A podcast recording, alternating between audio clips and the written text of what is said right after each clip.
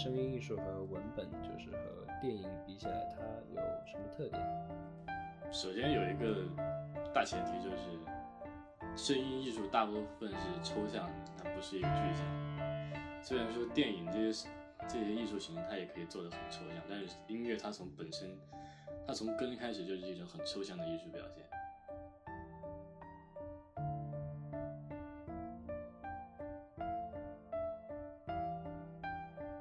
记得你跟我说过，你就是上了那种，就是也是当地很好的一个中学嘛。那高中之后啊，状况不是说你状况，是精神状况非常不好。对我当时，嗯，你说的很对。我当时上了那高中，其实精神状况也不好。我也不是很清楚自己精神状况为什么不好。其实到现在为止，我都不是很清楚当时我为什么会变成那种样子。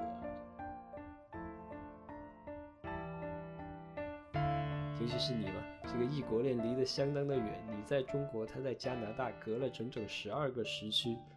我知道你每天晚上都会叫他起床，对不对？你能想象一种概率吗？就是在网上随便加了一个好友，然后也不能说随便加，有目的的加了一个好友，然后你就跟他聊着聊着，你发现离自己这么远，然后中国呃这个世界上这么多人，然后你可以在网络上认识他，你觉得这个概率真的特别小，就特别惊讶。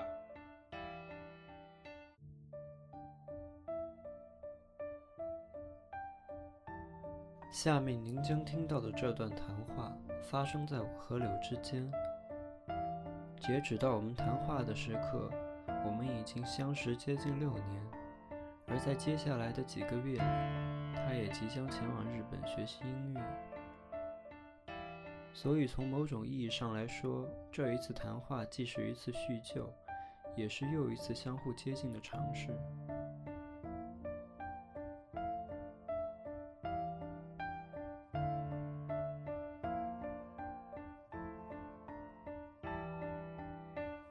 就先说一下你最近的生活状况吧，反正就是朋友聊天，就说一下这个。嗯，最近嘛，我有因为要去日本留学，所以最近正好在大学日语系里面学习日语。因为最近也开学了嘛，其实变得也比较忙。然后十二月份又有日语的能力考试什么乱七八糟的，所以各种方面都时间还比较紧。再一个就是。这次小乔能第一个想到了邀请我做这个节目的首期，我也非常开心的。那小乔，你最近在忙什么？呃，就是我就是开学啊，然后就乱七八糟一大堆事情，有参加各种那种什么很无聊的仪式，然后领导坐在上面讲话，你要在下面 坚持不睡觉，当然睡着也也没有谁会怪你，对吧？呃，然后呢，还有一些很让人感到很不适的活动。大概就是这样吧，然后最近就因为这些事情就很憔悴，小说也写不了了，然后书也就偶尔今天还看了一两本小说，其其他就没有干什么多的。嗯，我觉得我吧，我其实之前一段时间我还一直跟着我其他老师在学习，然后最近一开学忙起来，我那边其他课也停掉了，但是幸好停掉课也不代表不能弹吉他了，我觉得你还是比较惨的，不能写小说。我我突然有点好奇，因为我原来和你一起学琴嘛，然后但是我好像没有学多久我就走了，就是没有继续学了，因为还是乱七八糟很多事情很忙，然后自己就是特别手残，然后学不了这些东西。然后我就特别好奇，就是你你去过外地就参加类似比赛或者就是这种嗯什么夏令营啊这类的活动嘛，就是这种音乐方面的。对。你你有感觉就是自己在的那个地方，就是我们原来我们是住在那个贵阳嘛，就是贵州贵阳。那你有感觉你原来住的那个地方，你你有感觉你原来住的那个地方的音乐教育水平和其他有什么差别吗？我就说不是学校里面的，我说我们先说这个就是这种盈利性的。反正其他的我也说不太清楚，因为我个人也不是玩那种特别认真的乐器，也不是特别正统，我也是。主要学的就是吉他，然后我去的大多数地方，感觉吉他教育还是大同小异吧，感觉。只不过我们还是一二线城市，什么比较发达一点的城市，他们教育高手会比较多一点，他们教的就会除了教上课，还有交流的时候就机会比较多。然后像二三线城市，就可能交流的机会就会比较少啊什么的，或者厉害的老师比较少啊什么的。就会比较尴尬，大家就也不是说出不来，你就会觉得有点有力没出神的感觉。但这个东西你还是主要看自己嘛，你不是说老师有多好，你出来就有多好，这个大这个道理大家都懂。我说你当时你也在跟着我一起在学嘛，那就跟着我一起在学，你当时你觉得怎么样？我觉得咱们大当时第一个老师还是蛮不错的。呃，还是挺还是挺不错的。然后后来我个人经历了，也不是说 经历了很多，就看过不少老师吧，去地不少地方看过，然后觉得你跟一个老师跟久了，你的风格也会成型，会固定，还是多去经历一些，多去看一看，多去找一找不同的人交流一下，风格会多变一点。嗯，其实就是，哎，你你有没有时候会觉得，其实这个东西学到后面，其实不不太需要老师教。比如说，就可能你上网去到什么 YouTube 啊，或者就直接在国内的优酷上找一个那种特别厉害的那种人的视频过来看一下，或者说直接买到他的谱子，其实就可以自己学，不太需要老师。后面会不会有这种感觉？嗯，讲道理哈，当时我特别迷鸭尾光太郎那段时间，我就对于他的一些技巧，我就特别想去学。然后，可能光看视频你不是特别直观，也许你不是非要去找那种，不是一定要去找老师学，但是你可以找会弹鸭尾曲子的那种吉他手，你可以去找他聊一聊，然后他就会很亲切的告诉你这里怎么弹，这里怎么弹。如果他不告诉你，那他这个人就不太不厚道了。一说这种东西，我就特别感慨，因为本身就是像更早的时候，像不管你是说你是弹琴还是说写小说，其实都会看作一种很艺术性的工作，都是尤其在中国嘛，都是认为是教不了的，就是你自己看人家怎么做，然后自己就跟着学，然后都认为是教不了的，就是没有办法教授，因为他们觉得那是个艺术。就比如说像很传统的音乐教学，像什么传统的管类，比如说。呃，笛子啊、箫啊这些东西，一般就是老师教到你发声，嗯，然后其他就全部你自己摸了。但是现在又不一样，我说古代的话大概是这个情况，啊然后到了现在，在音乐方面好像教育有了很多的进步，但是写小说还是一样的。我们刚好前几天就是我们学院请了一些各个专业教授给我们介绍专业，然后中文系那个过来就是劈头就是一句话，就是我们中文系不培养作家。那中文系培养什么？我不知道，可能什么文学批评家、编辑啊，就做图书出版啊，或者做文学批评，呃，或者就是做教授、做文本研究啊，或者说做语言学啊这些东西。但是他说他就是不培养作家，这个他就不培养这方面。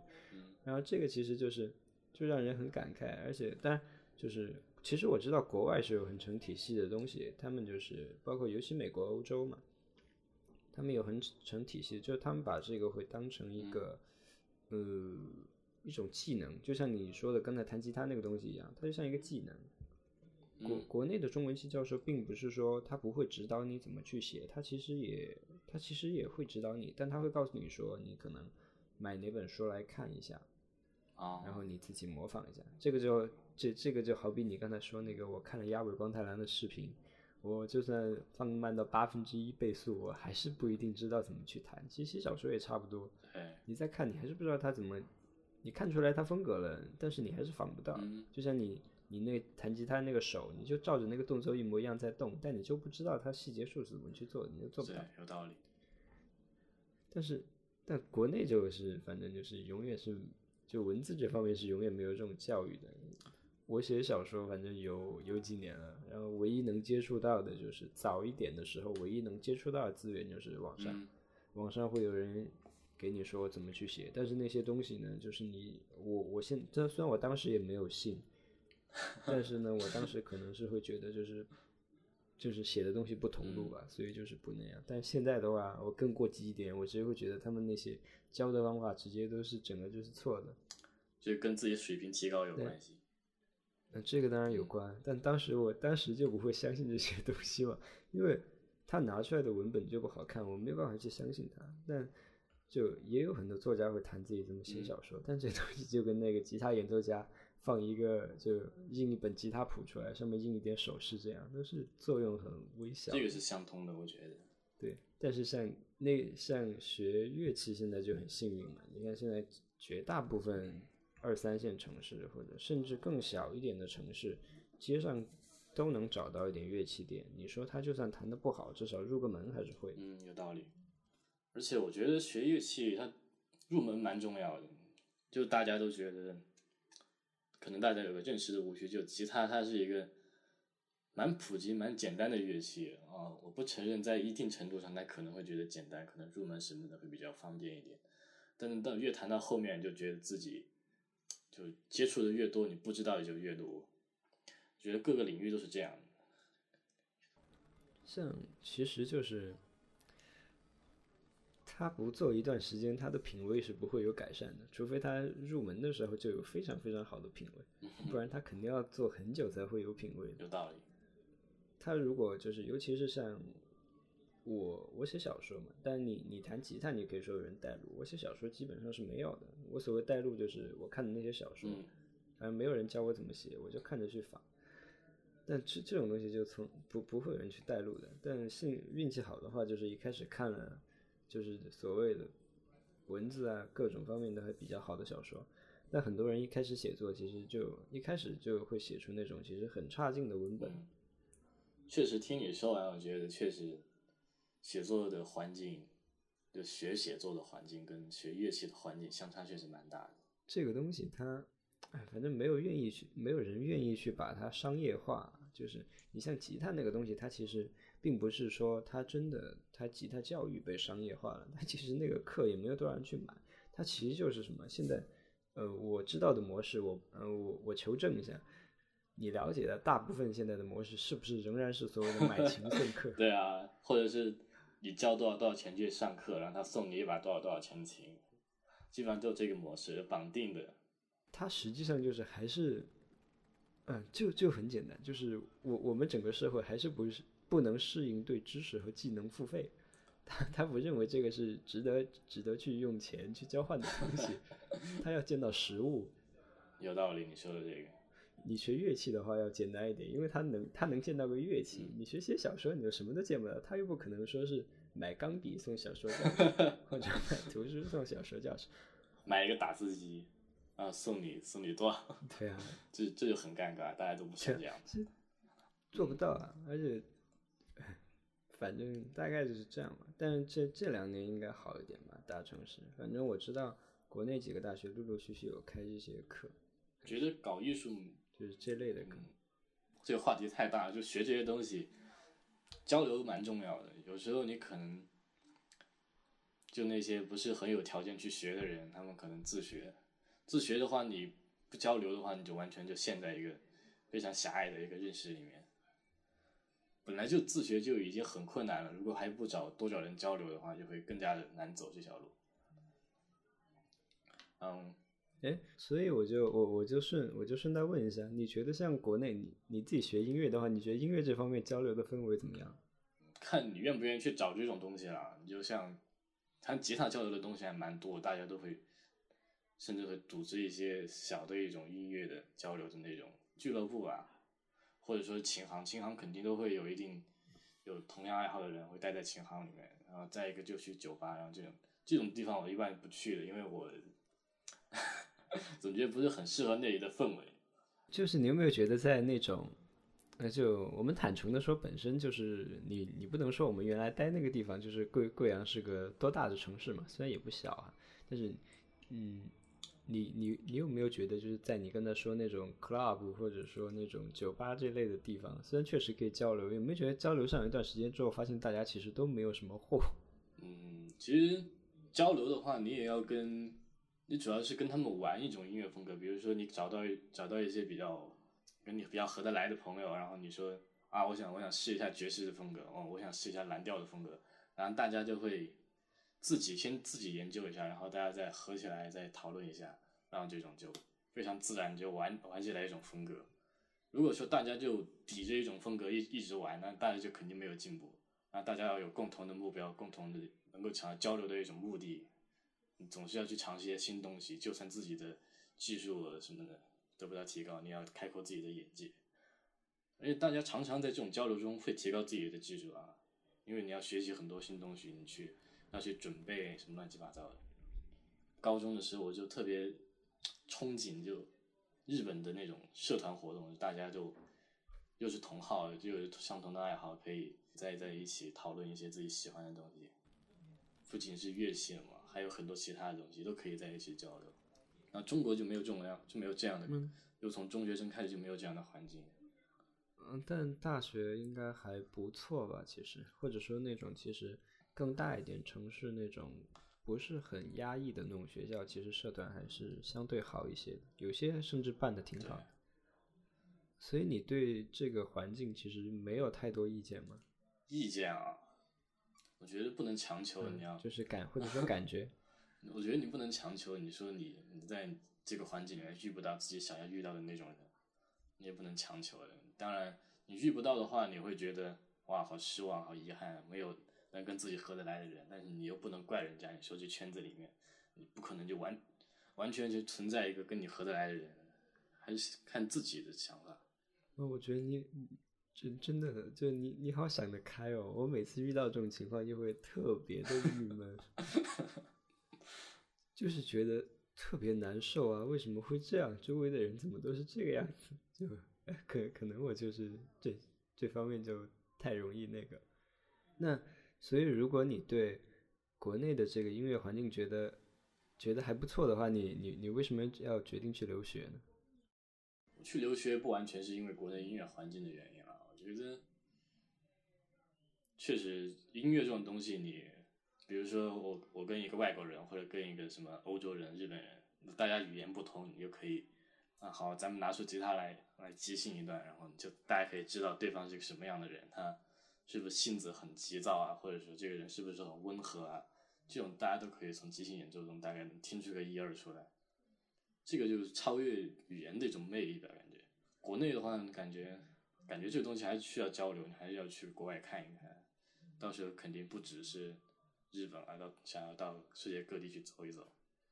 再一个就是我自己也想跳出这个这个体制之外嘛，觉得这个体制内有点压力太大了，但自己又又不是那种说学习不好然后逃避逃避升学压力那种，我又是那种学习特别好的，完蛋了，装了一回逼。不要这样，不要这样。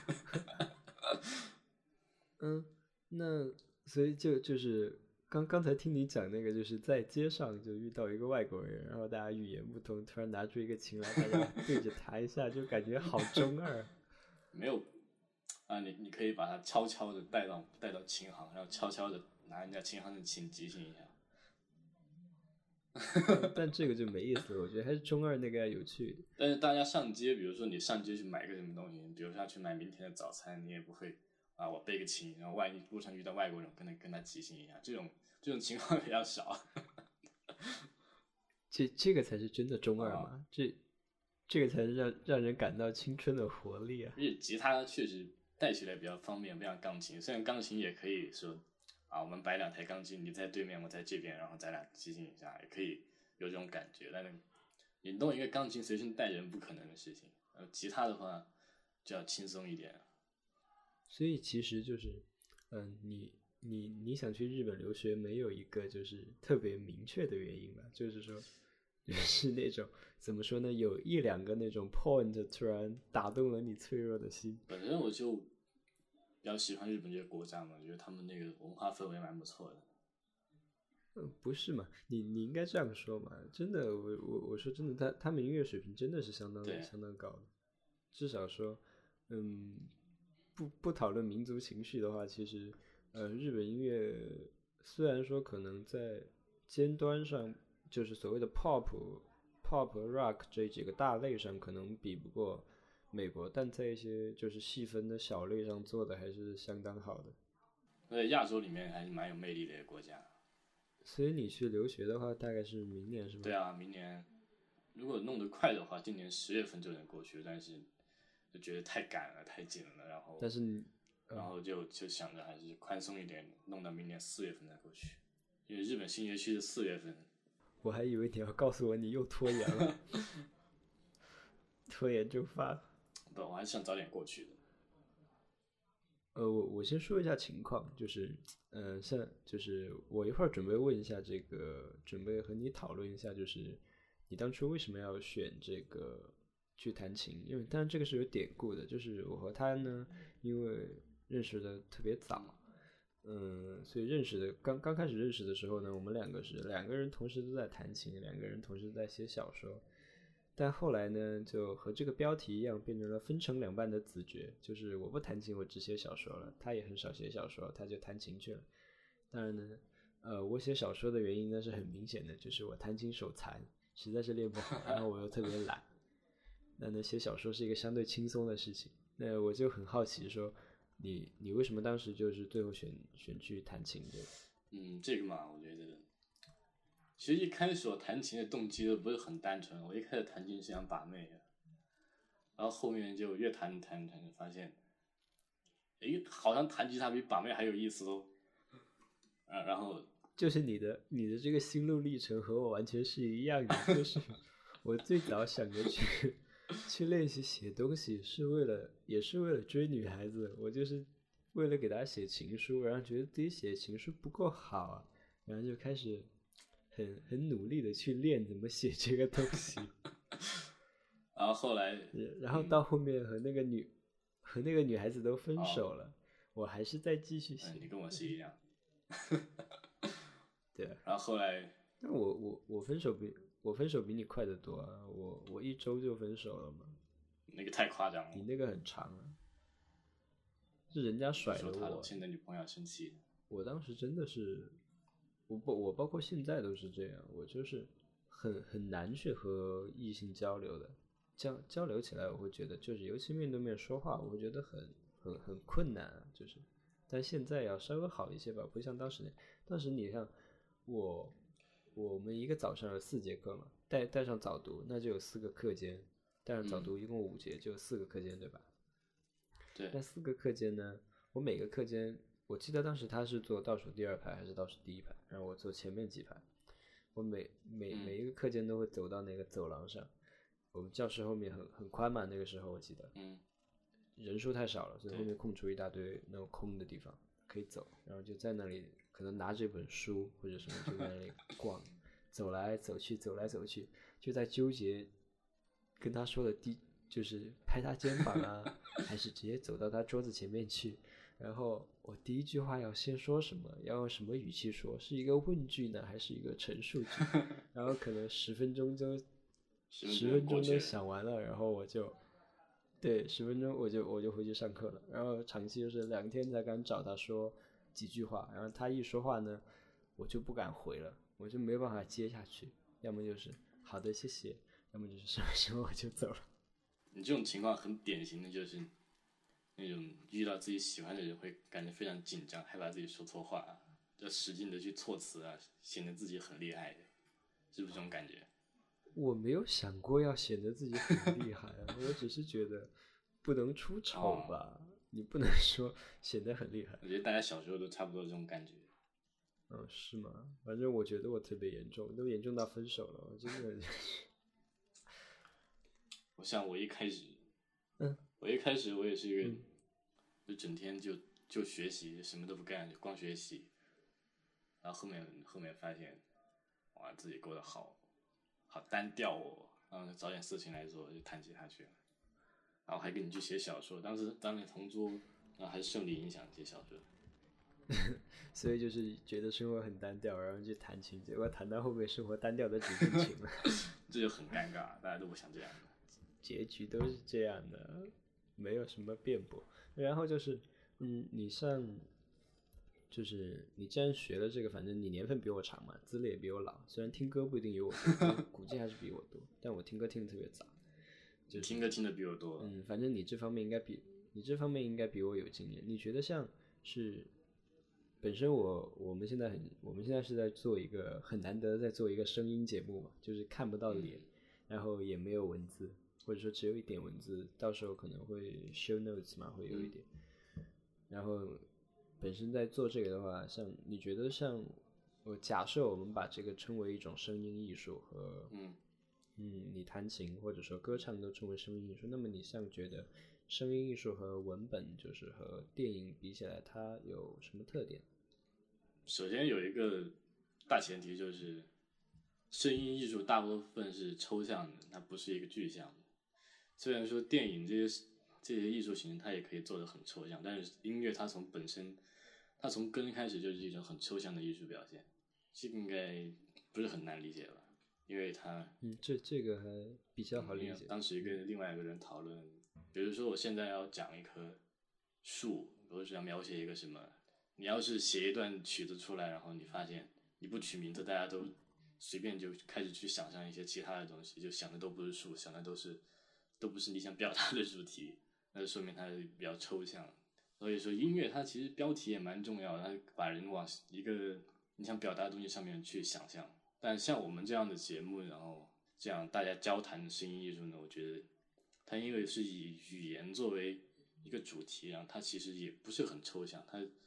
就是一种不是很抽象的声音艺术，因为它有着语言的表达，就跟流行歌里面也很像。流行歌有歌词，如果流行歌去掉歌词的话，你可以把它唱出各种不同的歌词啊。但是如果你一开始听着这首歌，它就有歌词，它的歌词你就会记下来，你就会自然而然的朝它歌词写的那些东西，朝那上面去展开想象，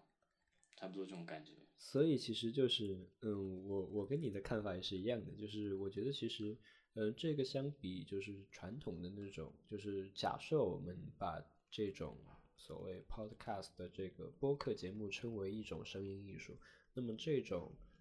呃声音艺术相比传统的那种就是所谓的演奏或者说演唱来说，可能是不那么纯纯粹的一种表现方式，因为它实际上是声音和语言的一种交涉，它只是单纯的说我们把影像从中抽离掉了。有道理。其实大家都不知道我们现在两个是什么表情，或者在做什么事情。对，但但是事事实上说，换句话来说的话，其实上你是强迫让他将注意力集中在了你的声音上，因为你没有其他任何媒介了。对，比如说像同样的，就是我知道我原来会有梁文道会有主持一个节目叫好像在优酷还是在哪里，我看过一期讲书或者就讲书这些东西的、书或者散文小就包括散文啊小说啊这样，然后他呢也有音频节目，然后听起就反正就有两个就是两种感觉，嗯，就是比如说你去看一个用视频表现的东西的时候，其实它更重要的东西，它是集中在那个画面上。它的声音实际上是因为你知道，截止到现在为止，我们能呃看到的，就所谓的电影，都还是一种不是很真实的三 D。嗯，对，那尤其你在电脑上去看那些节目，就个百分之百的二 D 了。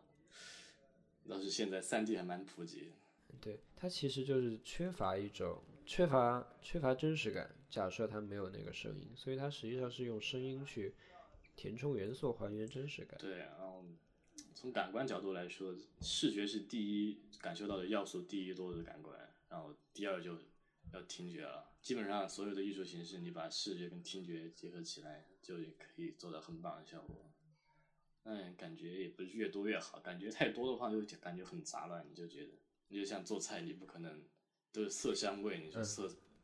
做菜你把什么什么其他东西加进去，就很奇怪。就看一些主要的一些东西。嗯，我就是嗯我我前些日子在看那个是看哪里的一篇文章，就看到原来卓别林说那个当时刚刚能，他最早是只有无声电影嘛，就只有画面，嗯，就慢慢可以就同步放一个音轨。嗯现在想起来其实是个挺简单的技术，但当时还是花了些年份的，放同步音轨，然后就有那个有声电影嘛，其实以前的电影还是然后配音演员现场配音啊，嗯，那有一些是对，然后到后来能能录播带的时候，当时卓别林就说，有声电影会是对电影艺术的毁灭。我觉得这个说的有点其实这这个 太绝对了。这这个其实就是怎么说呢？就就就涉及到你刚才说那个纯不纯粹的东西，就是其实对电电影这个东西来说，看你怎么去考虑。就从从卓别林那个角度来说的话，他其实就是他是把应该就是我猜测他就是把它当成一种纯视觉的一种展现。嗯，但是我觉得音乐在电影之中或者在其他作品之中，包括什么游戏啊什么乱七八糟，就像咱们今天做这个节目，到时候也要配背景音乐。我觉得它存在的重要性也蛮大的，但是有可能它可能不是作为一个主要的一个主题，它更多是衬托主题的一个工具。虽然衬托主题的工具，它也可以做得很好看，我吧，很好听，非常出彩。就像宫崎骏他的好基友久石让就做的非常，我就非常喜欢。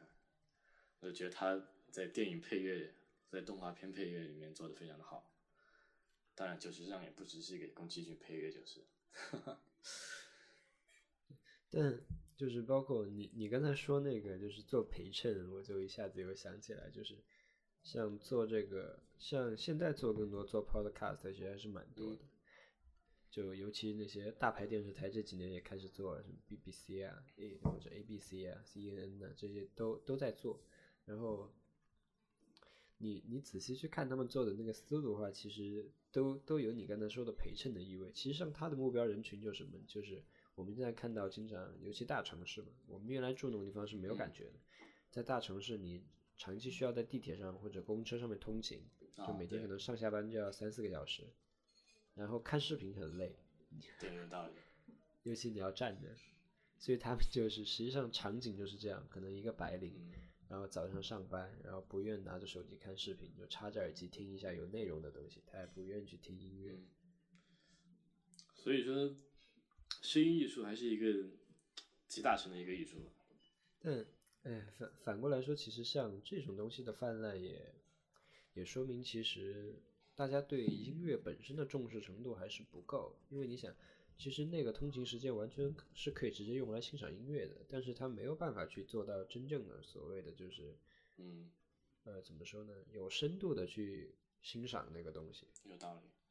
他就只是说听，可能听了几遍就累了，他也不愿去接触更多的风格、艺人、种类。至少通俗音乐是面向大众，它不像就交响乐，交响乐我听多了我都会睡着。那就需要你懂得去分析它的各种什么乱七八糟的元素，然后听得懂才会听得进去。反正我是听久了我就会想睡觉，可能大部分人都这样。但这个东西其实是这样的，就是这这个东西又和那个之前像这种文本写作有区别，它可能更像电影一点，就是它虽然是个大众的东西，但其它它再大众，它再流行，或者说它越大众它越流行。其实就很大程度上，当然中国除外。中国情况特殊，就是在发达国家或者说在一个相对普遍的范围内，一首歌它越流行，嗯，越大众，十有八九这个歌在技术、音乐艺术或者说技术上可能突破就越大。但这这个不是说成正比，只是说很有可能。嗯，你说到这个，想到中国的这种流行起来的音乐，大家就会想到红。哎，那个叫什么小苹果，还是什么？嗯，对。啊，想到最炫民族风。那个编曲，我先不讨论抄不抄袭，这个我不专业，我也不能判定。就是，它真的很低级，你拿鼠标都能点出来。你小心别人找你算账。嗯，确实，他他比起其他的一些流行乐起来，他觉得感觉他更更加粗糙。呃，我们这边喜欢说粗糙。他他真的是直接鼠标都能点出来，不需要就就不需要乐器去写的。但是这这个也不是绝对的，因为我知道其实很多就是写电子乐的还是蛮多，就是有些就有用鼠标写的癖好。我我只是强 调一下，他嗯，他们那个是如此按你按你们的话说叫粗糙。我都记不得我们这边为什么要用粗糙来形容这种风格，我记不得起来这是什么时候兴起的。不过我觉得这个词形容的蛮贴切。这很很贴切啊，因为怎么说，就是它直接影响了就是很多就是我们身边的人对所谓的电子音乐的看法，就觉得电子音乐全都是这个样子的。不过我觉得大部分的年轻人还是有一点自己的甄别能力。年轻人还是电子乐倒是特殊一点吧，像更传统的类似就是流行音乐。更大，现在电子音乐就是也有一些元素在做，但更大众一点的那些，其实他们相当工业化了，搭一个很大的录音棚，然后可能要几百万只能搭一个非常非常小的，然后可能我们那里听到一个十几秒的一个弦乐，要专门请半个弦乐团到那个录音室里面去录二十遍。对，嗯，像通俗音乐、流行音乐，它就不用这么大的排场。反正我们国 我们国家是用不到这么大排场，因为他挣他一首歌挣不了这么多钱，也用不起这个排场。呃，所所以我们好像跑题跑的有点久，我们我们有主题吗？我觉得没有主题，但是就是从我说从刚才那个 topic 已经跑开有点久了。好，拉回主题吗？嗯，刚才我们是在说你呃为什么准备去日本留学？嗯，你大概说了一下原因吧。日去日本留学的原因，没事，正好昨天有人问到我这个问题，他他就问我为什么想去日本留学，我就说肯定不是某个某一件事或者某个因素导致的，肯定是多方面的因素，多方面的考虑，然后才得出这个这个还算是比较重大的的决定吧。然后首先考虑的肯定现实因素，你说你想去日本留学，然后你又没有条件，你就只能去想，你就没有看着干着急。那我能够去那日本留学。是因为得到一定的现实条件就可以去日本留学，首先这是第一步的，然后再再考虑其他的精神上的因素，比如说我大概从初三的时候开始，我就有点不是很满意现在的这种状况，就觉得有点想脱离现在这种，就是嗯，我记得你当时应该有印象，你能描述一下你的？呃，你你你，对对，我有印象，但是你能描述，你能从你自己的角度描述一下你刚才说那个你想脱离的那个状况吗？嗯，可能跟我自己选择也有关系，因为我当时的初中选择的是我们当地一所竞争特别激烈的初中，像现在想起来，一个初中搞得竞争这么激烈，其实也蛮夸张的，因为当时我们好像是有一两千人去考吧，好像是一两千人去考一个初中。一期一一千多，快快两天，快两千。然后当时只招收前八十个，当时我就考上了，然后家里面特别开心，然后就送我去读。然后这个初中就也不是说它不好，就是他在应试教育上的成功还是蛮成功的，因为他可以他把学生的一整天都安排日程安排的满满的，然后大概从早上的多久七点半，然后一直到我。到晚上九点半，然后甚至到晚上的十一点，越接近初三，越接近中考，你就晚自习就上的越晚。然后大家其实可能中国也不是说没有初中上晚自习，但是在我们这边看来，我们这边这个初中逼的实在是太紧了。现在看起来啊，你刚刚从六年级毕业，你还是个小屁孩，你就把自己搞得这么累，该玩的不玩，你就你就使劲学，搞得自己特别累，然后。学校管得又很紧，搞得自己就精神上的压力很大。更何况 这个学校，它因为招的人太厉害了，竞争也很大，然后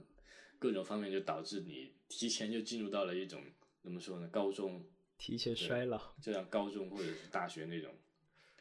非常大的竞争，不是很不是很童年，不是很快乐。虽然我知道初中也不是很童年了，但。可能早恋的已经在初中的时候已经蠢蠢欲动了。嗯，所所，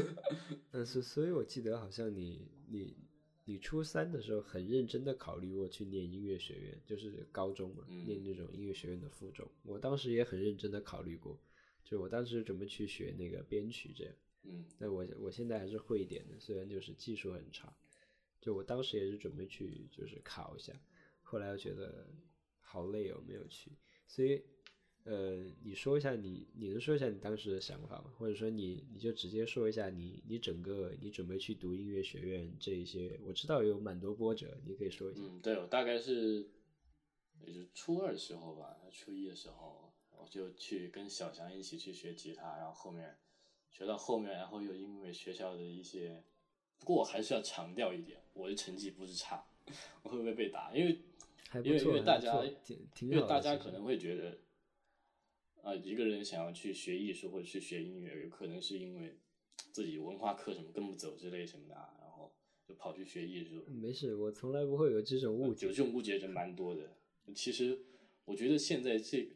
中国的艺术生，其实大部分也是，也不能说大部分吧，反正一部分是因为自己文化课弄不走，然后去读艺术的。他们那种就之前从来没接触过艺术去搞艺术。嗯，我还知道，就是很多那个就是。到高三的时候去学一点什么形体课啊这类的，然后去考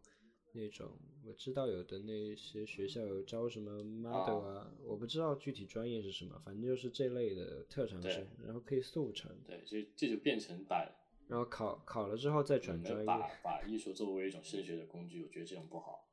或者说把艺术作为一种，你不能说逃避吧，反正作为一种工具去使用它，很奇怪。然后后来，我个人的情况呢，就是我当时确实也很喜欢去弄这个东西，然后家里面其实也也不是说不支持，就是也是支持我的。然后后来到初三，我真正要去考的时候，就去各路去打听这种音乐学院的附中，嗯，感觉是那种你交了钱就能去读，然后大家在里面也不是也不是玩的很认真。呃，也不是学的，也不是学的很认真。我觉得玩的应该还是挺认真的。嗯，我不是说中国所有的音乐附中都是这个样子啊，就是说，你你可以透露一下，其实呃，如果我的资料没有错的话，你刚才说那个情况很不好的音乐附中，其实是中国一个非常好的音乐附中。嗯，可能就是我觉得这是误传吧，因为我老师就我现在这个老师他。跟那个音乐学院还蛮熟的，然后给我介，我去问他的时候，他给我介绍过一些情况，然后我就感觉特别失望，觉得。呃，我我的意思是说，那个音乐附中是一个名声非常好的音乐附中。我不是说圈内的名声，我是说对不知道的人来说。对我当时也是觉得他这个蛮有名的，感觉牌子挺大的。我当时对名名声名声相名声相当好。咱俩当时都特别。喜欢这个学校，那当时我我说我要去读这个音乐附中，嗯，还有还好像还有一个女同学跟着我一起去读的，然后我记得你当时写了一篇文章，哦对对，啊来教育我们俩，有这回事儿，啊对，啊后来感觉感觉特别失望，想着自己还是把高中读出来，然后再再考虑以后的事情，然后后面就就没有去上音乐附中，就上了高中。然后好像，呃，我记得你给我说过，你就是上了那种，就是也是当地很好的一个中学嘛。那个高中之后，然后状况不是说你状况，是精神状况非常不好，是吗？对我当时，嗯，你说的很对。我当时上了那高中，其实精神状况也不好。我也不是很清楚自己精神状况为什么不好。其实到现在为止，我都不是很清楚当时我为什么会变成那种样子。就是。就当时那个初中的高中部，他们是一个中学的，然后我就升上了那个高中部，然后又读的是，因为那个是算重点嘛，好像算还是次重，是是差不多吧，嗯，然后就逼得比初中还要紧，就感觉自己整个人都要都要爆炸了一样。我记得当时我算过，就早上七点七点半。上学到晚上十一点，后来好像还到十二点了，然后我觉得真的特别夸张，搞得那个大家都喘不过气来。然后本来就十二点了，十一十二点你回家，你路上走个十来分钟，走半个小时，你到家你还要做作业，做完作业你睡一觉，早上六点钟七点钟又要起床，你要马上跑过去上课。然后更可气的是，这个老师有一条。极其不人道的规定就是，你课间的时候，你都不能趴在桌上。你趴在桌上，他他他就觉得你在睡觉，他觉得你在睡觉，你就要去罚站。你站着还要站三天，就非常非常的精神压力非常大，然后又得不到很充足的休息，然后就变得特别奇怪，特别的精神状况非常的差。然后后来经历了各种各样的原因，然后。就准备跟家里面商量过之后，就决定出去出国了，就出国留学。然后给学校说了之后，这学校它又是那种，嗯，怎么说呢？你不高考，他管你去干什么那种学校。呃，我也就非常顺利的过上自己非常想要的那种生活。你你一说这个，我又想起来，就是，那其实我觉得像我们原来待那种地方，其实怎么说呢？就是和。和其他地方差距蛮大的，就是虽然那个城市的整体教育水平其实也就是个三四线城市的样子，甚至我怀疑都没有。然后也就是说，那些老师没有办法用一个很高的效率去告诉你什么东西是什么，他的就是说，他整个教学效率其实相当低。对，我觉得他我们读的这个，我读的这个学校，你跟当时高中去了另外一个学校嘛，我读的这个学校呢，它就属于那种基本上是靠时间堆出来的，因为它不只是每天从早上上上上晚上十二点，然后周六周日你也休息不了，你就就周六周日也得上课，就比其他那种按照正常常规授课的那种学校，一个学期多出来几百课是吧？这这几百课其实。你拿去修其他科目你都修出来，你还说只修这九科，你就很夸张，肯定肯定你要是成绩还出不来的话，你真的说不过去。但另外一个就是和这个相对的一个很尴尬的事实就是，虽然教育质量非常的差，但学生整个怎么说呢？他们知道的东西相当的多。我不是说他所谓的知识，我是说他学生很清楚的明白什么什么教育是。呃，他不一定很清楚明，他至少知道什么教育是坏的。对，他不愿意去接受这种用时间堆出来的教育。我知道有很多地方其实是学生很很惯性的、很很习惯的能接受这种东西的。嗯，但是我们这里就就就存在这个错位，就是我教育本身是一个很低效的，但学生不愿意去接受低效。就是我们通常能看到的，比如说更大的城市。嗯，他可能本身出国分流掉了一部分，嗯，就是本身又思想很开放，可能艺术院校又分掉一部分，各种院校分掉一部分，本身升学压力相对小一点。然后呢，可能他们就整个，比如说教育本身就很高效，然后学生也能不愿浪费时间。要么就是反过来，就是教育虽然低效，但学生是愿意花时间的。但我们怎么说呢，就处在一个很尴尬的状况上，就是或者说到了现在这个年份。就是二零一六年，我们九月六号，现在这个时间点，可能我觉得相当多的一部分，就是普通的中初高中生都应该知道什么教育是不好的教育。对，有个比较好玩的事情就是，当时我在高中的时候，我曾经转过一次学，我转去了当地的一所学校里面的艺术班。啊，好玩的是什么？就好玩的是我。转过去，当天晚上我就给家里面打电话，说我不要在这里读。啊，第二天我就我就跑回原来的学校，我就说还是在这里读好了。现在我都觉得这个这个选择非常的正确，我觉得当时没在那地方待下去是对的。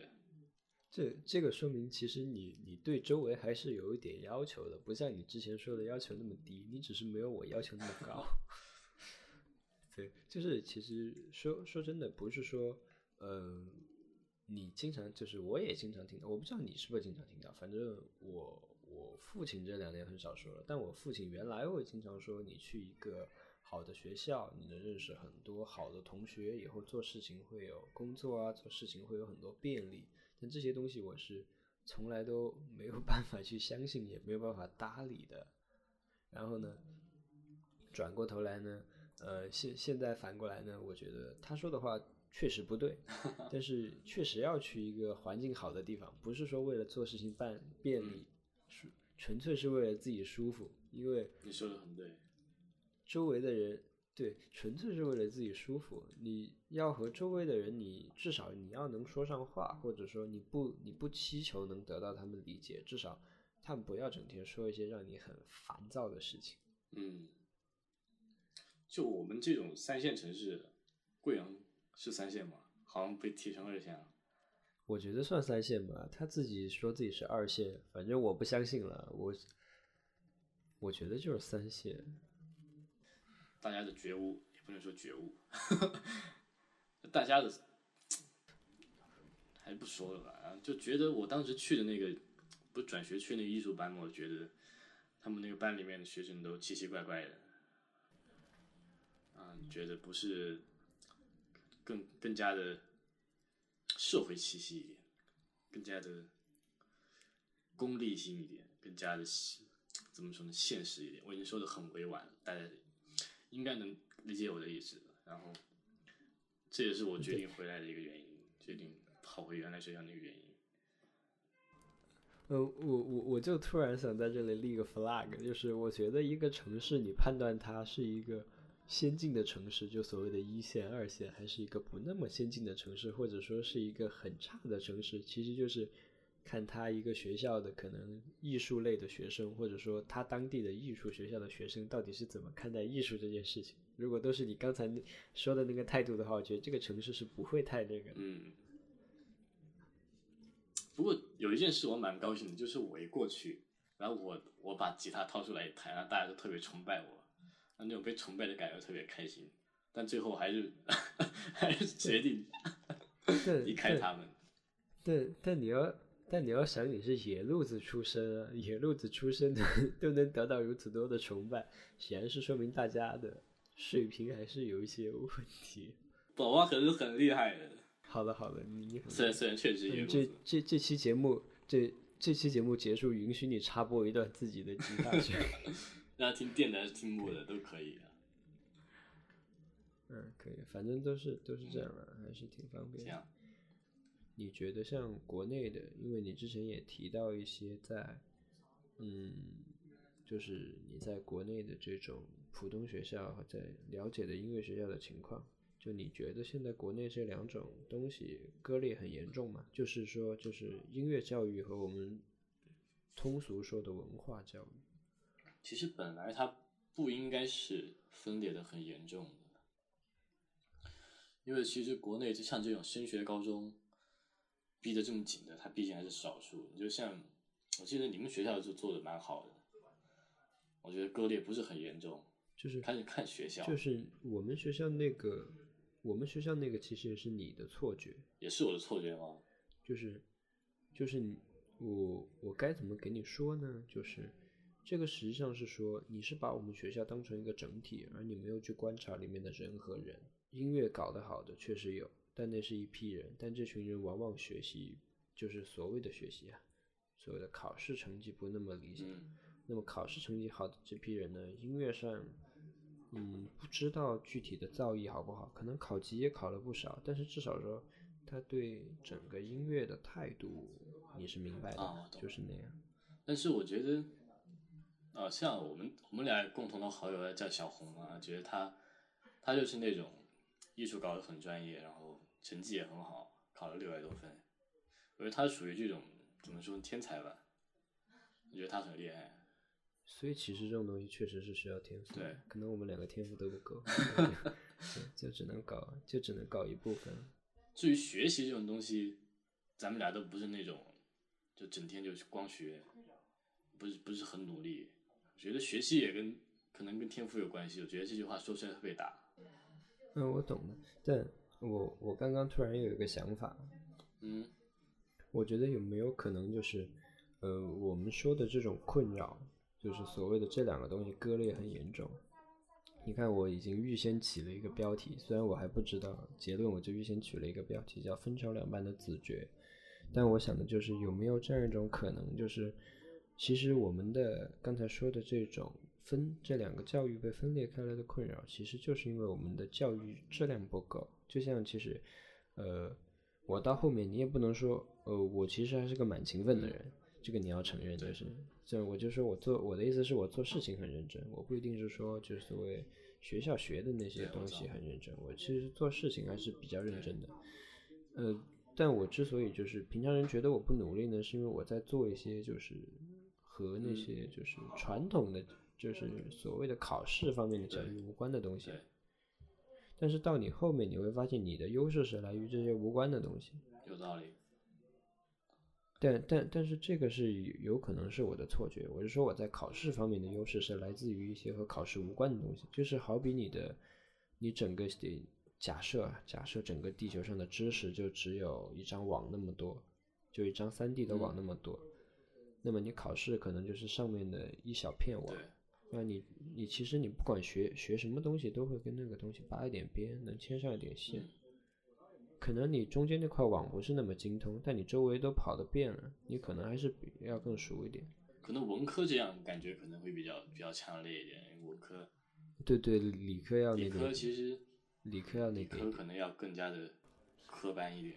更需要去从基础的开始走。但是，但是我我我知道，就是有个国外人，我不知道你看过没有，你之后也可以查一下，大家之后都可以查一下。有本就是那个侯侯世达，我不知道英文名怎么念，他写的一本书叫《G.E.B》。嗯，我我我一下子记不起来三个人是哪三个了，因为书我也没看过，听说特别难。但是可能我要看了我才能认真说吧。就是这本书的话，其实是呃分别讲了三个人，呃，E 是埃埃舍尔，然后 B 是巴赫。G 好像是不知道哎，我一下真记不起来是歌德吗？我不知道，反正就是讲了三个人，就是分别是文学，然后传统的艺术绘画，还有数学三个方面的人。然后他很神奇的是，用把这三个领域全部揉到那一本书里面去，强用数学公式证明哲学定理，然后用 用。哲学定理去描述绘画，用用绘画来解决数学东西，反正就就就这三个方面。G E B 就讲的是三个人，然后分别呢是绘画、嗯音乐还有数学。然后他就是侯世达非常神的，就是在一本书里面把这三个领域全部揉起来了，然后让他们互相去解释，尤其是数学、音乐还有数学和绘画那一块。那反过来说，完全有可能就是因为是我们的教育不达标，导致我们没有办法把音乐教育和传统的文化教育联系在一起。比如说，我我最粗浅的理解，我就觉得至少音乐和你的中文之间关系是很大的。嗯，很多人其实为什么说他写东西写不好，其实很重要就是他语感乐感很差。但语感提升的一个其实蛮重要的东西，其实他乐感好了，语感也会好一些。说的有道理，音乐也是语言的一种。也可以说是语言的一种，对，就是他他没能掌握语言内在的节奏感，这个完全有可能和他的他感受他感受不到歌曲的节奏感是一样的。对，这两个这些东西可完全可能是通用的，学科相通嘛，这个道理还是存在的。但音乐现在没有被当成一个学科。中国就像我们学校音乐课就经常是拿去被占用，或者是就合唱比赛的时候拿来拿来弄一下。随便弄一弄，然后去唱完，然后音乐课又回到那个死气沉沉的课堂。嗯，之后也之后也可以把你什么社交媒体，如果你有用什么 SoundCloud 啊，或者说用微博，哦天哪，我的微博歌的话，我的微博全是女票啊，今天女票也是很可爱。完蛋了。呃，既然你刚才都都都说到你的女朋友了，那就呃，我知道嘛，是你的女朋友已经去加拿大了，对，然后。我的女朋友呢，也和我啊，就是假设我有女朋友啊，不，我真的有女朋友。我的女朋友呢，也没有和我在一个城市，也离得还是比较远，就还是小有，我看一下有多少个经纬度，有十多快，有快二十个纬度的样子，十多个、二十个的样子。我地理很差，然后现在呢，我就邀请，很诚挚的邀请你，我想和你。讨论一下搞艺术的人谈异地恋或者异国恋成功的概率，尤其是你嘛，这个异国恋离得相当的远，你在中国，他在加拿大，隔了整整十二个时区。我知道你每天晚上都会叫他起床，对不对？被你发现了，估计过会儿就叫他起床。所以你可以先 先说一下你的想法。嗯，前段时间我刷 QQ 空间，然后看到一个同学，他也是。跟女朋友不在一个大学，不在一个地方，嗯，他就表示啊，好困难啊，好好想他什么，就大概是这种这种这种情况，感觉就思念特别苦。我觉得我个人倒是不是觉这样觉得，我因为我一开始跟我跟我女朋友认识，其实不是在现实里认识，我一开始跟我女朋友是在网络上认识的，然后大概在。嗯，这里面有这里面有一个非常奇怪的故事，我不知道他愿不愿意讲一下。反正他和他女朋友的认识是非常奇怪的一个故事，是我到目前为止听过最奇怪的一个，比任何一个电影里说的都要奇怪。讲起来好羞耻啊！完蛋啊！呃，这那这这个就不说了，没有关系。好，反正反正很特别。你你继续你刚才的话题。很特别，然后反正很特，然后。我真的特别感叹，特别惊讶，在这个世界上居然有这么合得来的人。你能想象一种概率吗？就是嗯在网上随便加了一个好友，然后也不能说随便加，有目的的加了一个好友，然后你就跟他聊着聊着，你发现离自己这么远，然后中国呃这个世界上这么多人，然后你可以在网络上认识他，你觉得这种概率真的特别小，你就特别惊讶。然后因为正好因为合得来，然后关系进展就很快，然后大概过了两个月，在各种成时机都比较成熟，比如说假期或者说机票什么都比较成熟的情况下，我就我就飞过去见他。嗯，当时咱俩就就当时第一次见面，觉得就就这个人，然后就当场确定了关系。啊，原来你们是见了面以后才确定的关系，我以为是确定了关系才见的面呢。原来真的是去见网友了。我确实是见了面才确定的关系，哇，真的好帅哦！这样，因为讲道理嘛，你你在网络上认识的人，他毕竟还是在见面之前还是有一定的距离感，你不知道这个人到底怎么样，你还是要亲身去拥抱他一下，你才知道啊，是不是这个人，是不是这种感觉，你想要是不是就这个人。然后后面发展一直很顺利，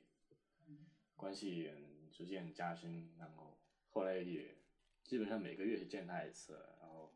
虽然花费比较高，但是呃正好三观比较合得来，也不是所有的钱都是我来支付的，我女朋友也给我支付，咱俩就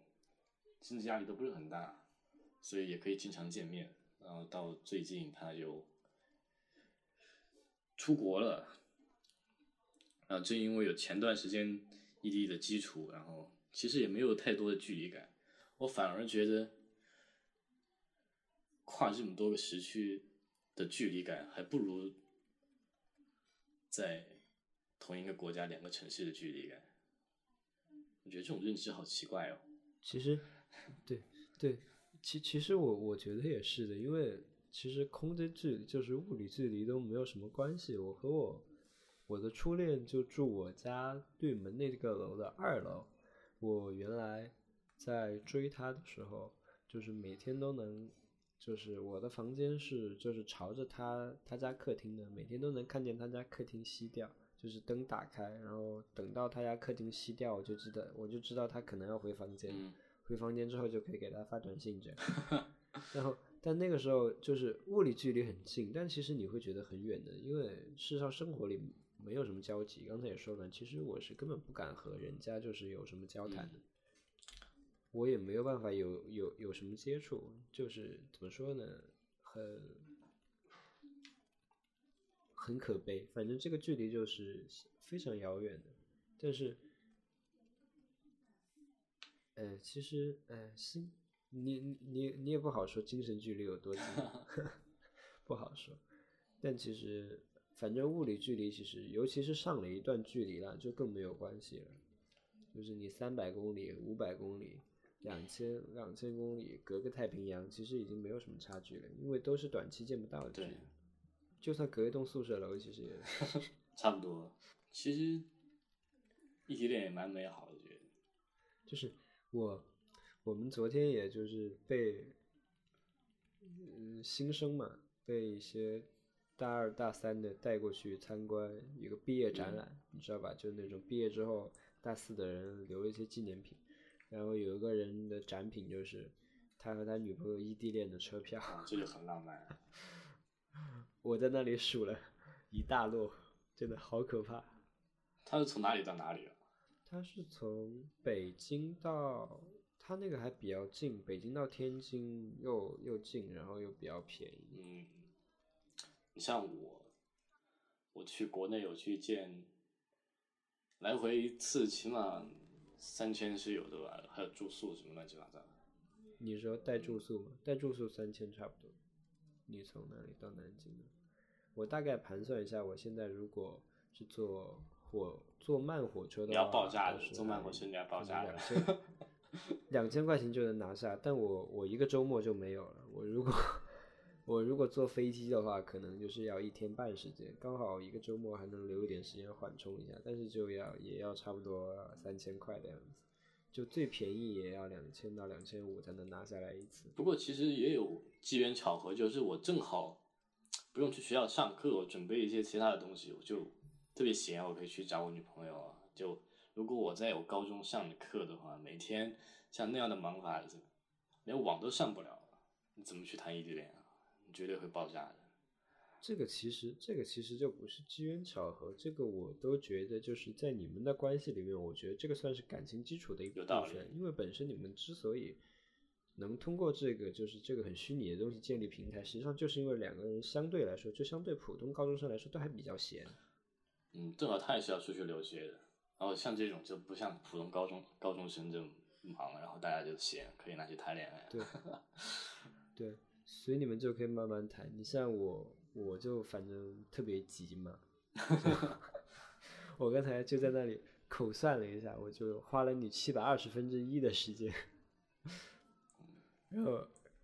然后就把这件事情搞定了。就是我拿了一个小说给他看，他说写的真好，然后两个人聊了一会儿，就这样。那你那也很神速啊。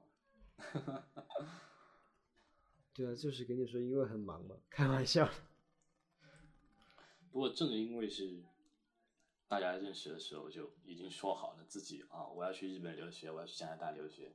大家开始这段感情之前就已经做好了心理准备。其实他出国的时候没有觉得太多的那种冲击感，或者说什么失落感，没有。但是不可能说一点没有，一点点还是有的。就是其实，就是我的感觉其实和你差不多，但是我和你不一样，就是我一开始根本不知道会异地的，我觉得应该是在同一个城市吧。虽然我也不知道，就考试之前我也不知道我会在哪一个城市，但我觉得应该是在一个城市吧。但是最后志愿录下来，它就差两分的样子。嗯，这就很遗憾。但是，嗯，那个时候我的感觉呢，就像你说的，其实不是有多少冲击，但我就可能考虑的比你多一些。我就是我，嗯，我当时是在突然就是有种感觉，就是我女朋友可能不会这样想，但我就觉得可能很多其他人会有这种感觉，就，嗯，就是你从这件事情同一件事情里面，你会得到很多不一样的经历，比如说有一个人就是整个高三都在玩。然后最后考的还考到自己比较理想的学校，然后他得到的经验是，呃，随便混混也能混出一个不错的东西。那相对的呢，就比如说，当我女朋友不是很努力，我说假设有这样一个人，他就，嗯，平时比较疏忽，嗯，然后呢，考试之前还是很努力很努力，但最后呢就差了可能一分两分三分，他可能这一辈子就会有一种很奇怪的错觉，就是。我只要一直努力，我可能就会多那一分、两分、三分。我或者说他他就会从此开始很计较这些所谓的一这些很细微的一二三的东西。虽然说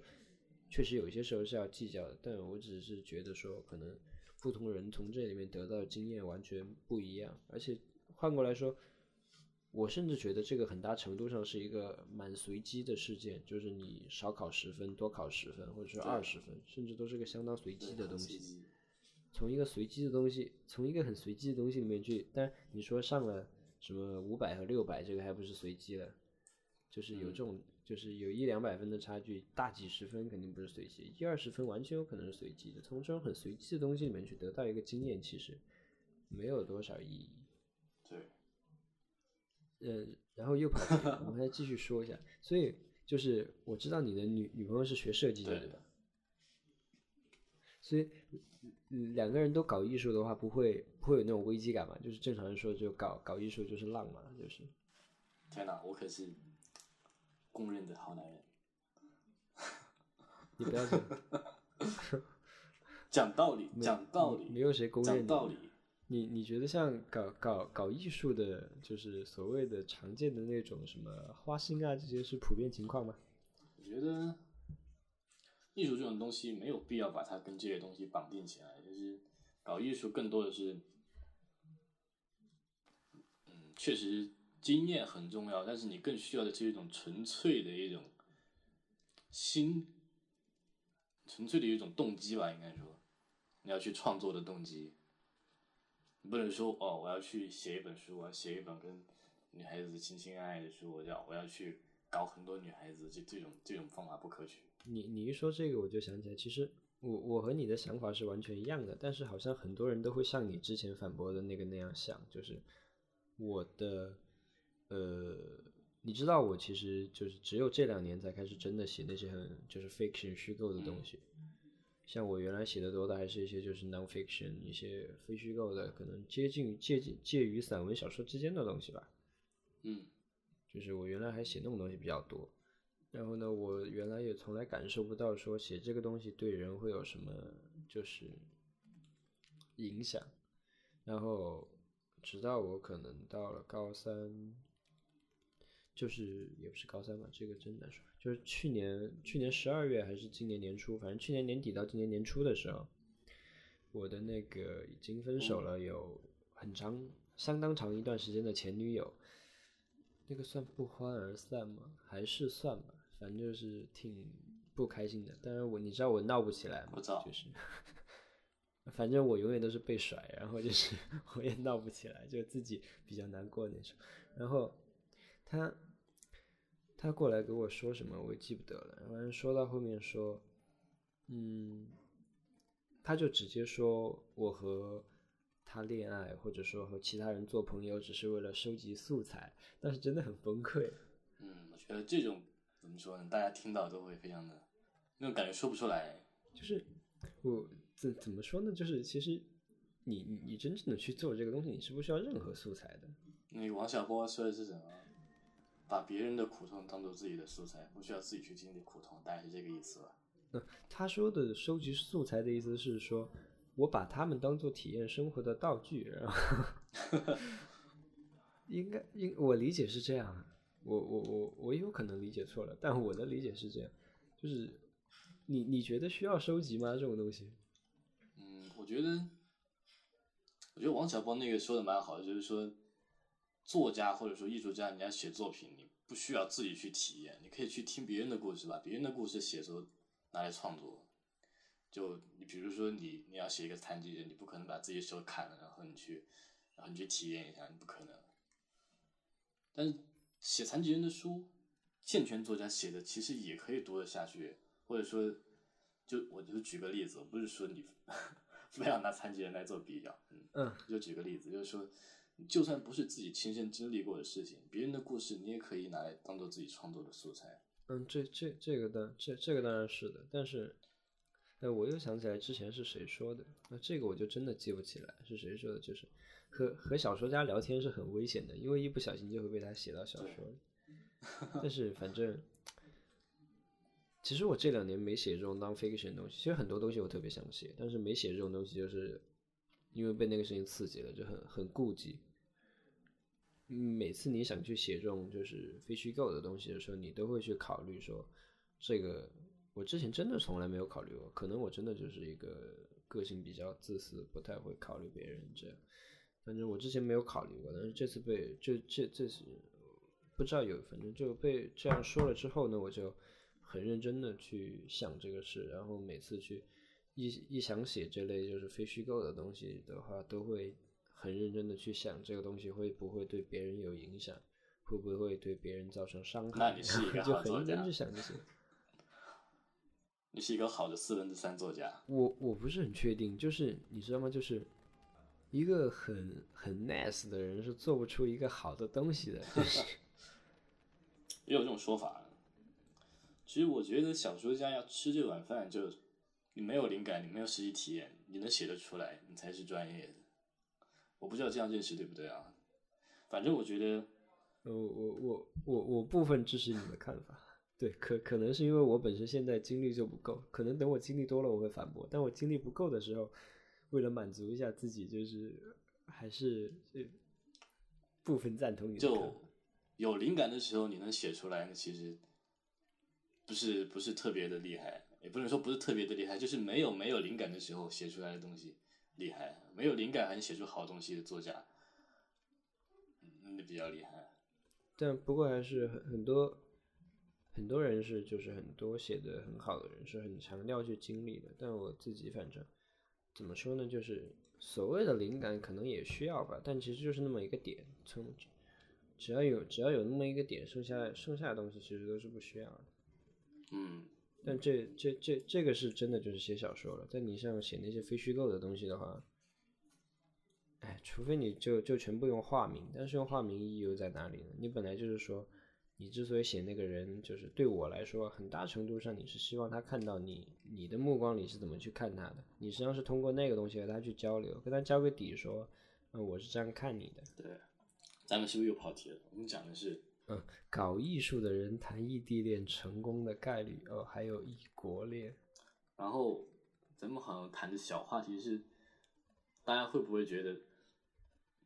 因为觉得搞艺术的人会很搞艺术的人花心一点，反正我的名声是相当不好的吧？我觉得是哈，我不知道。我觉得我还算好，我本来就很好。什么叫算好？本来就很好。我部分支持你的看法。你你觉得有没有这样一种可能？就是事实上不是说搞艺术这个东西和那个有因果关系，而是说搞艺术的人和容易花心的人其实拥有同一些一样的特质。我觉得这些里面就牵涉到很多的现实因素了，就是每个人搞艺术的动机和花心的动机其实是不一样的，但是他们很有可能就把搞艺术和花心这种东西有机的结合在一起，然后就搞得大家都会觉得搞艺术的人会花心，但其实这两个不是一个相互关联的一个东西。我我我觉得我们之后的讨论里都改一下措辞，把那个搞艺术改成被艺术搞。我老觉得我们两个还搞不了艺术，还在被艺术搞的阶段。突然发现了一个严重的问题。你就像太宰吧，他不是为了去写小说去过这样的生活吧？肯定不是的。这种作家你肯定知道的比我多，他肯定不是为了去写小说去，名作家肯定不是为了去写小说去弄这么多东西。他其实就是你，你不能说他为了写小说，你你或者说他他在他的生活里写小说和呃找情妇这件事情，或者不找情妇，或者说怎么说呢，找很多很多情人滥情这件事情，其实他他是平就是是差不多的，对他来说差不多，因为他把他可能很有可能把自己的整个生活就艺术化了，他觉得自己的生活可能或者自己的人生就应该是个艺术作品。写作是表达这个艺术作品的一种方式，呃，找很多情人也是一种方式。但是你要说为艺术做很多过分的事情，其实也可以想理解得到。你比如说，比如说大家比较清楚的就是梵高可以为了去搞艺术，去把自己双耳给割掉。那最近读的是芥川龙之介的《罗生门》，它里面有讲到一篇。一篇叫做《地狱变》的短篇呢，里面讲的就是画师为了去画地狱变的这个屏风，然后把自己的女儿丢到一个牛车里面，点上火，从悬崖上推下去，然后把这这幅画面画在屏风上面。觉得为艺术疯狂的人还蛮多的。我觉得大家都有各种各样的动机，不能够简单的下定论说搞艺术的人会花心。有可能是花心的人去搞艺术，那可能是一个完全相反的命题。就是你又又跑一下题，就是你刚才说芥川龙之介的那个小说，其实我也看过，但我看的时候就一直有个问题，我发现他在整个事情里面，他是至少他的叙述，或者说我看的那个翻译版本的叙述，我看不出他的倾向性来。嗯，他就很他就很客观的陈述了这个故事，或者很客观的把这个故事写了出来，他其实没有任何倾向性去表现他觉得那个。可能会有吧，就是至少在我来说，没有太多的倾向性表示他觉得这个行为是一个不错的呢，还是说这个行为实在是太过分了，什么怎么样？我记得是他不是自己想要把女儿给弄进去，他他是为了给他画画那个人，然后他画画那个人就他的雇主，那个好像是一位将军吧，然后他说他要。亲眼见到一位女子坐在牛车里，点上火从悬崖上推下去，才能那个部分的画。然后结果那个雇主就把他女儿丢到牛车里面点燃。其实是他本来是想告诉他这个画家说你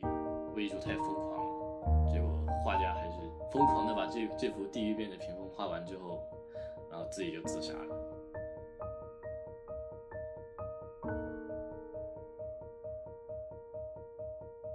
最后，我们选择了以对地狱变的讨论作为本期节目的结尾。这其中似乎包含了某些我们也知之甚少的隐喻。唯一可以确定的是，